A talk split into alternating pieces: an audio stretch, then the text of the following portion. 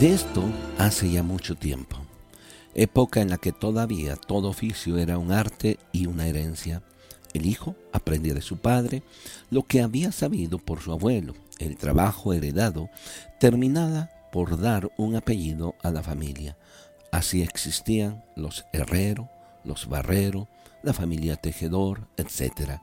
Bueno, en aquella época y en un pueblito perdido en la montaña pasaba más o menos lo mismo que sucedía en otras poblaciones.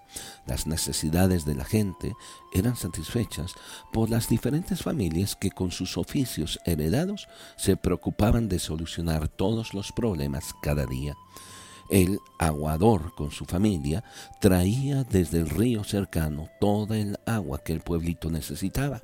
El cantero hacía lo mismo con respecto a las piedras y lajas necesarias para la construcción o reparación de las viviendas. El panadero se ocupaba con los suyos y amasar la harina y hornear el pan que se consumiría. Y así pasaba con el carnicero, el zapatero y el relojero. Cada uno se sentía útil y necesario al aportar lo suyo a las necesidades comunes. Nadie se sentía más que otros, porque todos eran necesarios. Un día algo vino a turbar la tranquilidad de vida de los pobladores de aquella aldea, perdida en la montaña. En un amanecer se sintió a lo lejos el clarín del heraldo que hacía de postillón o correo. El retumbo de los cascos de caballo se fue acercando y finalmente se lo vio doblar en la calle que daba a la entrada del pueblito. Un caballo sudoroso que fue frenado justo delante de la puerta de la casa del relojero. El heraldo le entregó un grueso sobre que traía noticias de la capital. Toda la gente se mantuvo a la expectativa a la puerta de sus casas a fin de conocer la importante noticia que seguramente se sabría de un momento a otro. Y así fue efectivamente. Pronto corrió por todo el pueblo la voz que desde la capital lo llamaban al relojero para que se hiciera cargo de una enorme herencia que un pariente le había legado. Toda la población quedó consternada. El pueblito se quedaría sin relojero todos se sintieron turbados frente a la idea de que desde aquel día algo faltaría al irse. ¿Quién se ocuparía de atender los relojes con los que podían conocer la hora exacta? Al día siguiente, una pesada carreta cargada con todas las pertenencias de la familia cruzaba lentamente el pueblo, alejándose quizá para siempre rumbo a la ciudad capital.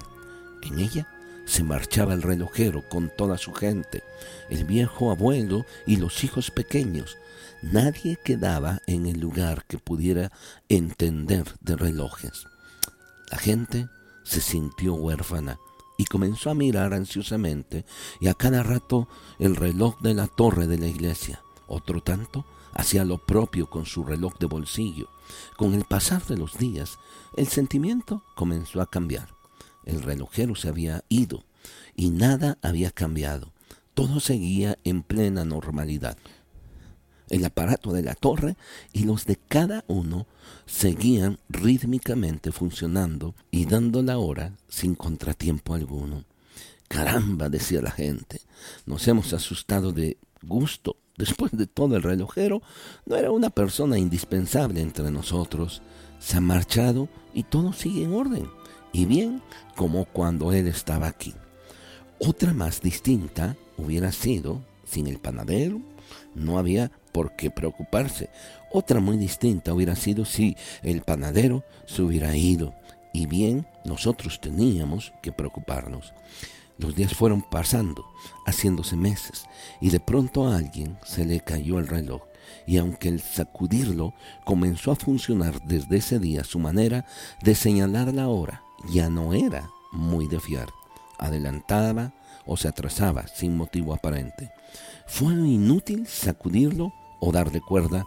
La cosa no parecía tener solución, de manera que el propietario del aparato decidió guardarlo en su mesita de luz y bien pronto lo olvidó al ir amontonando sobre él otras cosas que también iban a parar al mismo lugar de descanso.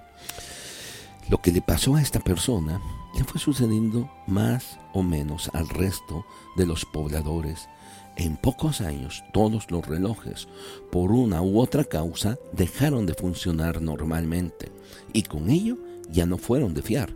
Recién entonces se comenzó a notar la ausencia del relojero, pero era inútil y lamentarlo, ya no estaba. Y esto sucedía desde hacía varios años. Por eso cada uno guardó su reloj en el cajón de la mesa de luz y poco a poco fueron olvidados y arrancados. Un buen día, la población fue nuevamente sacudida por una noticia. Retornaba el relojero. Se armó un enorme revuelo. Cada uno comenzó a buscar ansiosamente entre sus cosas olvidadas el reloj abandonado, por inútil a fin de hacerlo llegar lo antes posible al que podía arreglárselo. En esta búsqueda aparecieron cartas no contestadas, facturas no pagadas, junto al reloj ya medio oxidado. Fue inútil.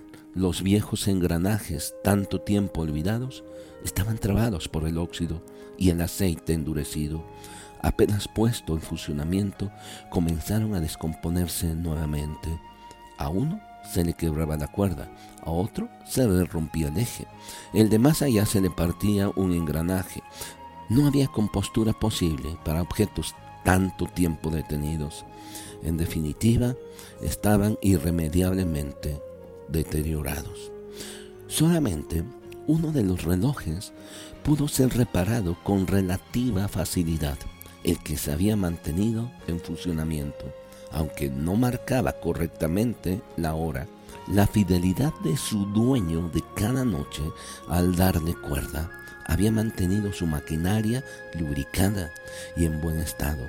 Bastó con enderezarle el eje torcido y colocar sus piezas en posición de vida para que todo volviera a andar como en sus mejores tiempos. La fidelidad a un cariño había hecho superar la utilidad y había mantenido la realidad en espera de tiempos mejores. Ello había posibilitado la recuperación. ¿Sabe? La oración pertenece a este tipo de realidades. Tiene mucho de herencia, poco de utilidad a corta distancia, necesidad de fidelidad constante y la capacidad de recuperación plena cuando regrese el relojero. Gracias por su atención.